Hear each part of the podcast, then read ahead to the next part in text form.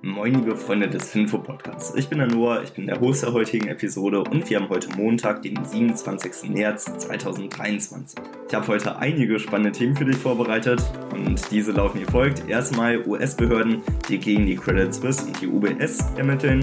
Dann haben wir noch Scholz, der sich hinter die Deutsche Bank stellt. Wir haben dann noch einmal Heckler und Koch, die Rekordgewinne geschrieben haben. Und zu guter Letzt haben wir nochmal Dänemark mit grünem Wasserstoff für Deutschland. Jetzt beginnen wir direkt mit der ersten News und zwar mit der Credit Suisse und UBS, gegen die US-Behörden ermitteln. Die Credit Suisse und die UBS gehören offenbar zu einer Gruppe von Banken, gegen die das US-Ministerium ermitteln muss. Grundlage hiervon ist eine mögliche Umgehung von Sanktionen gegen Russland, wo die USA natürlich jetzt keinen Spaß mehr versteht. Die Vorladung der US-Behörden sei scheinbar auch vor der Krise der Credit Suisse verschickt worden und hat daher auch nichts damit zu tun, dass jetzt hier die Credit Suisse von der UBS aufgenommen wurde. Vielmehr geht es hier wirklich um die Umgehung dieser Sanktionen und genau deswegen wird man jetzt die Ermittlungen anstellen und mit den Ermittlungen versucht das Justizministerium herauszufinden, welche Bankangestellten mit den sanktionierten Kunden etwas zu tun hatten und wie diese dann im Vorfeld überprüft worden sind. Nähere Infos sind hierzu noch nicht bekannt. Ich bin gespannt, was hier noch alles kommen wird und werde euch hier natürlich dann auch zeitnah davon informieren. Aber die UBS und die Credit Suisse sind nicht die einzigen Banken, die hier irgendwo in der Bredouille stehen, weil auch die Deutsche Bank hat jetzt ordentlich was an Kurseinbrüchen hinter sich. Und genau deswegen hat sich jetzt auch Olaf Scholz hinter die Deutsche Bank gestellt. Weil Olaf Scholz hat jetzt gesagt, dass kein Grund bestehe, sich Gedanken zu machen, eben weil die Deutsche Bank so sicher sei, dass das Geschäftsmodell grundlegend verändert worden sei und dass es eine sehr profitable Bank ist. Außerdem betonte auch noch Christine Lagarde, die Chefin der EZB, dass Europas Bankensektor extrem widerstandsfähig sei und man sich auch hier deswegen keine Gedanken machen müsse. Am Freitag hat sich im Laufe des Börsentags der Kurs von der Deutschen Bank mehr als 13 Prozent nach unten bewegt. Und auch andere Banken, wie zum Beispiel die Commerzbank, sind eingebrochen und zwar zeitweise um minus 10%. Der simple Grund hierfür sind die Sorgen der Privatanleger eben vor Bankruns oder auch vor Kreditausfallrisiken, wo natürlich auch hier die Preise von den CDS-Raten extrem nach oben geschossen sind. Wie ist aber die ganze Situation jetzt einzuschätzen? Und ja, natürlich erweckt es im ersten Augenblick einen positiven Eindruck, wenn Olaf Scholz und auch Christine Lagarde sagen, hier, die Deutsche Bank ist sicher, ihr müsst euch da wirklich keine Sorgen machen. Aber, um ehrlich zu sein, wenn schon der Bundeskanzler nach vorne springen muss oder auch die Chefin der EZB, um eine Bank zu schützen, dann zeigt das eigentlich, dass da schon gewisse Risiken da sind. Und genau deswegen würde ich persönlich dort nicht mein Geld investieren. Was ihr macht, ist natürlich euer Bier. Ich persönlich würde es nicht machen, weil man muss natürlich auch verstehen, wie das Bankensystem funktioniert. Wenn wir Geld in eine Bank einzahlen, dann ist es in erster Linie erstmal ein Kredit. Und zwar den wir vergeben an die Deutsche Bank, weil diese natürlich dann auch mit dem Geld arbeitet und dementsprechend schuldet sie uns dann auch dieses Geld. Zudem kommt, dass wenn man einen Betrag von 100.000 Euro in der Bank eingezahlt hat, dann ist das Geld sicher. Alles darüber ist dann aber nicht mehr versichert. Und wenn du jetzt 200.000 Euro bei der Deutschen Bank hast, dann sind nur 100.000 davon gesichert. Eben deswegen ist es wirklich sinnvoll, wenn man so viel Geld besitzt, dass man das dann auch breit gestreut auf den Bankensektor verteilt. Also wirklich pro Bank maximal nur 100.000 Euro, weil sonst, wenn die Bank mal pleite gehen sollte, ist das Geld weg. Um das Ganze einmal besser zu verstehen und auch das Geschäftsmodell der Deutschen Bank zu verstehen, ist das heute die Aktie des Tages, die ich dir heute vorstellen werde.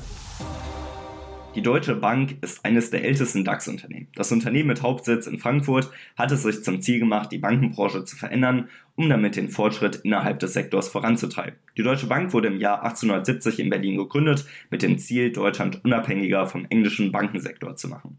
Das Interessante an der Gründung ist, dass die Deutsche Bank direkt nach ihrer Gründung 1870 bereits ein börsennotiertes Unternehmen und in Berlin gehandelt worden ist. 15 Jahre später begann die Deutsche Bank damit, sich den bedeutenden Regionalbanken zu verbünden. Dies ermöglichte es, in den wichtigsten Industriereservoiren Deutschlands voranzustoßen. Über die Jahre expandierte dann das Unternehmen kräftig ins Ausland, wurde jedoch bei den Weltkriegen enorm bei der Emission begrenzt. 1959 vergab die Deutsche Bank erstmals Kredite an Privatkunden. Die Globalisierung ließ die Kapitalmärkte weiter zusammenwachsen, was dem Unternehmen allerdings 2008 während der Finanzkrise zum Verhängnis wurde. In den darauffolgenden Jahren wurden mehrere Filialen von Regelverstößen und Fehlverhalten bekannt, welche den Ruf der Branche und des Unternehmens beschädigten. Bis heute konnte sich die Deutsche Bank nicht wirklich davon erholen und ist fast 85 Prozent vom Allzeithoch entfernt. Der aktuelle CEO ist Christian Sewing, welcher seit 2015 im Amt ist. Ankeraktionäre gibt es keine. Die Vermögensverwalter BlackRock und The Capital Group halten aber jeweils 5% der Aktien. Kommen wir jetzt aber zur Branchenanalyse. Banken verhalten sich umgekehrt zyklisch zum Leitzins. Sie profitieren von hohen Zinsen, alle anderen Branchen leiden eher darunter. Aber das muss, wie wir auch sehen, nicht immer der Fall sein.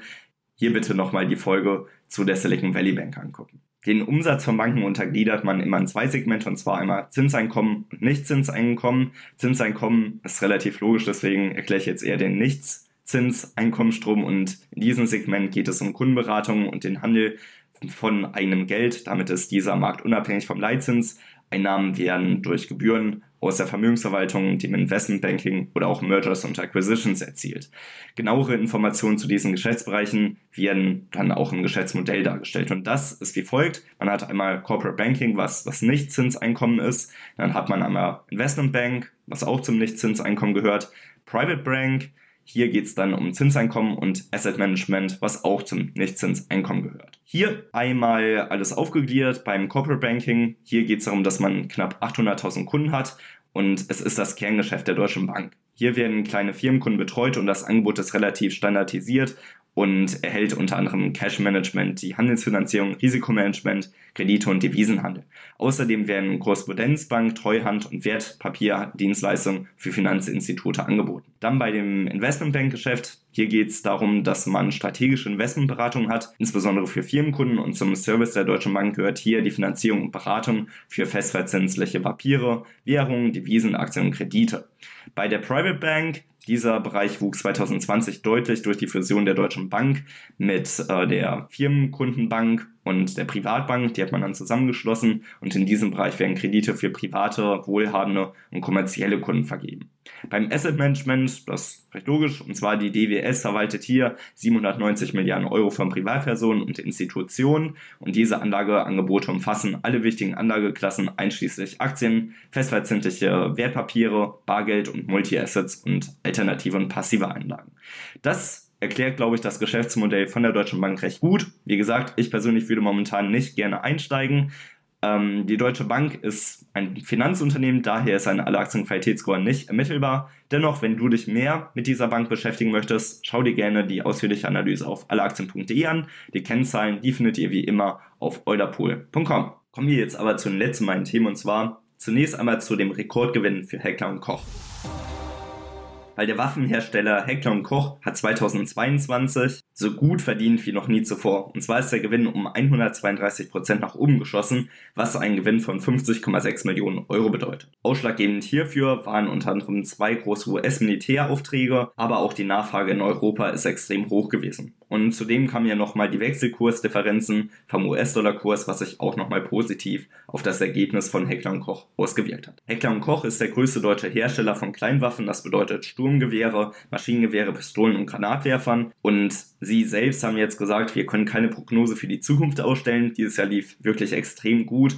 Aber man muss auch beachten, dass jetzt die Rohstoffpreise extrem nach oben geschossen sind, Energiepreise schießen nach oben. Man weiß natürlich auch nicht, wie es in der Zukunft aussehen wird und ob man da nochmal so viel Waffen bestellen muss. Deswegen, hier hat man keine Zukunftsprognose ausgegeben, aber man muss natürlich auch beachten, dass sie extreme Schuldenprobleme haben. Im letzten Jahr hatten sie nämlich 244 Millionen Euro, nun hat sich das Ganze auf 110 Millionen Euro geschmälert, aber dennoch, es ist ein sehr zyklisches Geschäft und man weiß nicht, wie sich hier diese Problematik verändern wird. Zu guter Letzt kommen wir zu Deutschland mit grünem Wasserstoff, weil hier Deutschland mit Dänemark einen Deal abgeschlossen.